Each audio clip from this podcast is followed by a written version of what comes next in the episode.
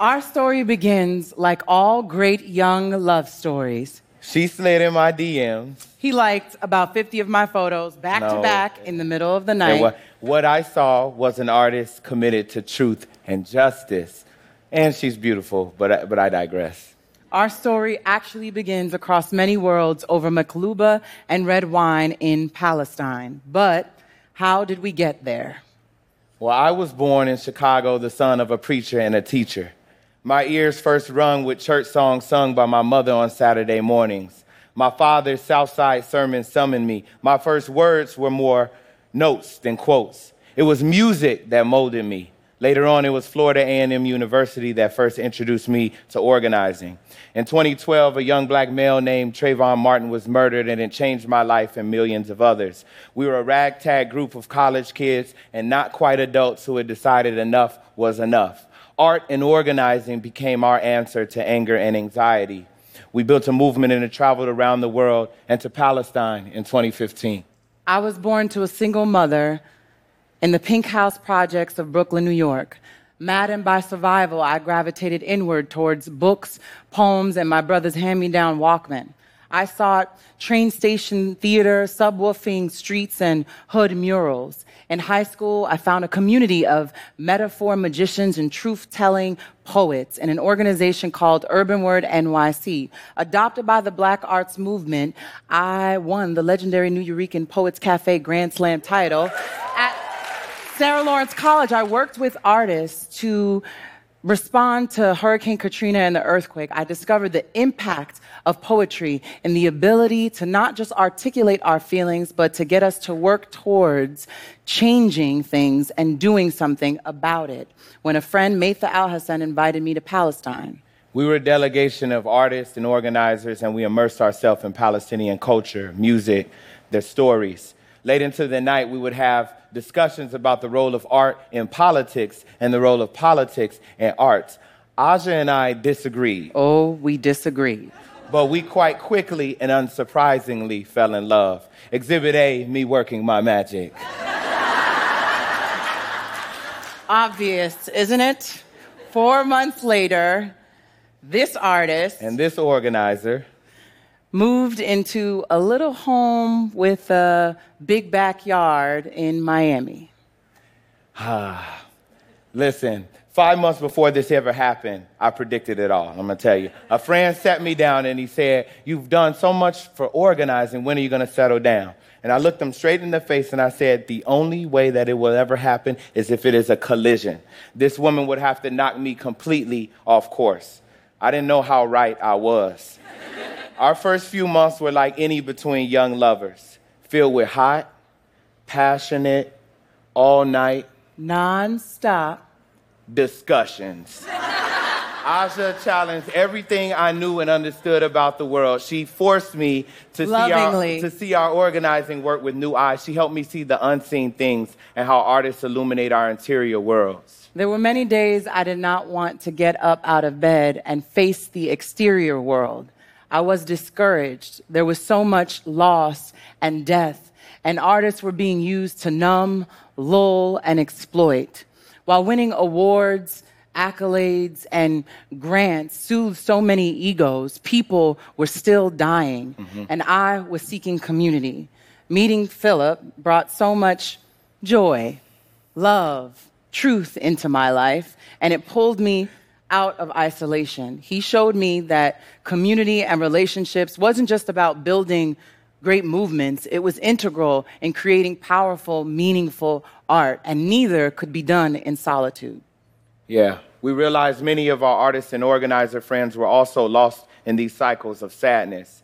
And we were in movements that often found themselves at funerals. We asked ourselves what becomes of a generation all too familiar with the untimely ends of lives streamed daily on our timelines. It was during one of our late night discussions that we saw beyond art and organizing and began to see that art was organizing. The idea was set. Art was an anchor, not an accessory to movement. Our home was a home of radical imagination, an instrument of our nurturing hearts, a place of risk where we dared to laugh, love, cry, debate. Art books, records, and all this stuff decorated our walls. And there was lizards, walls of palm trees that guided our guests into our backyard where our neighbors would come and feel right at home. The wind, the wind was an affirmation for the people who walked into the space. And we learned that in a world, a bewildering world of so much distraction, we were able to cultivate a space where people could come and be present, and artists and organizers could find refuge. This became Smoke Signal Studio. As we struggle to clothe, house, feed, and educate our communities, our spirits hunger for connection, joy, and purpose. And as our bodies are out on the front lines, our souls still need to be fed, or else we succumb to despair and depression. Mm-hmm. Our art possesses rhythmic communication, uh, coded emotional cues, improvised feelings of critical thought. Our social movements should be like jazz, encouraging active participation, listening, spontaneity, and freedom. What people see as a party is actually a movement meeting. See, we aren't all protest and pain.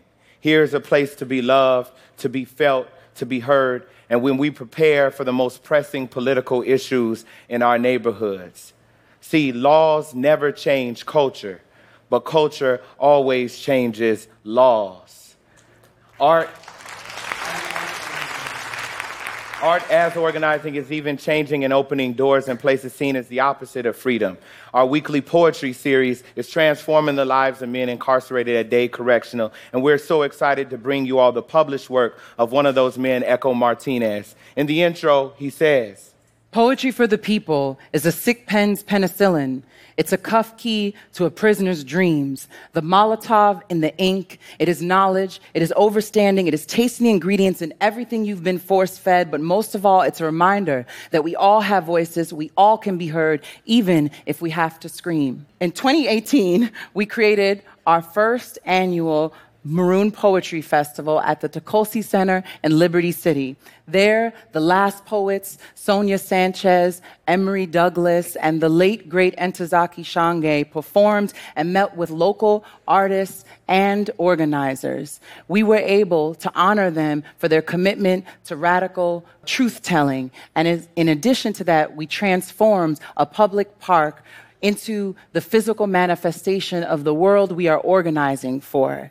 Everything that we put into poetry, we put into the art, into the creativity, into the curated kids' games, and into the stunning stage design.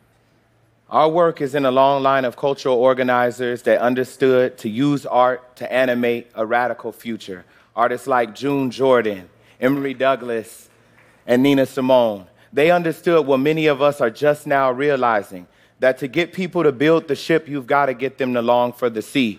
That data rarely moves people, but great art always does. This understanding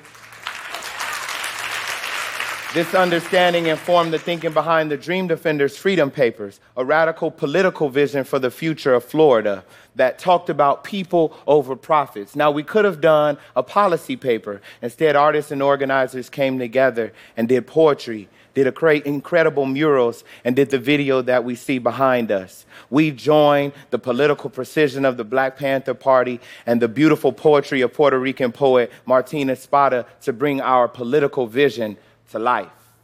Now, thousands of Floridians across age, race, gender, and class see the Freedom Papers as a vision for the future of their lives. For decades, our, our artists and our art has been used to exploit, lull, numb, sell things to us, and to displace our communities. But we believe that the personal is political, and the heart is measured by what is done, not what one feels. And so, art as organizing is not just concerned with artists' intentions, but their actual impact Great art is not a monologue. Great art is a dialogue between the artist and the people.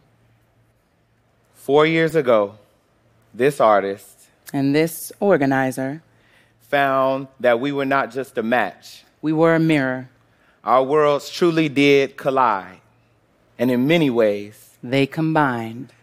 We learn so much about movement, about love, and about art at its most impactful when it articulates the impossible and when it erodes individualism when it plays in the black and white, in the gray places of our black and white worlds, when it does what our democracy does not, when it reminds us that we are not islands, when it adorns every street but Wall Street and Madison Avenue, when it reminds us that we are not islands and refuses to succumb to the numbness, when it ignites empire and inspires each and every one of us to love, tell the truth, and make revolution irresistible.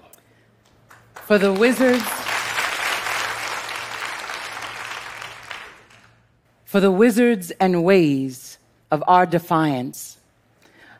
Love riot visions of our rising, risen, raised selves, the overcoming grace, fire spitter tongues, wise as rickety rocking chairs, suffering salt and sand skies, memories unshackled and shining stitches on a stretch marked heart, for the flowers that bloom in midnight scars how we suffered and sought a north star when there was no light. We glowed, we sparked this rejoice, this righteous delight. We have a cause to take joy in mm-hmm. how we weathered and persisted, tenacious, no stone unturned, how we witnessed the horror of mankind and did not become that which horrified us.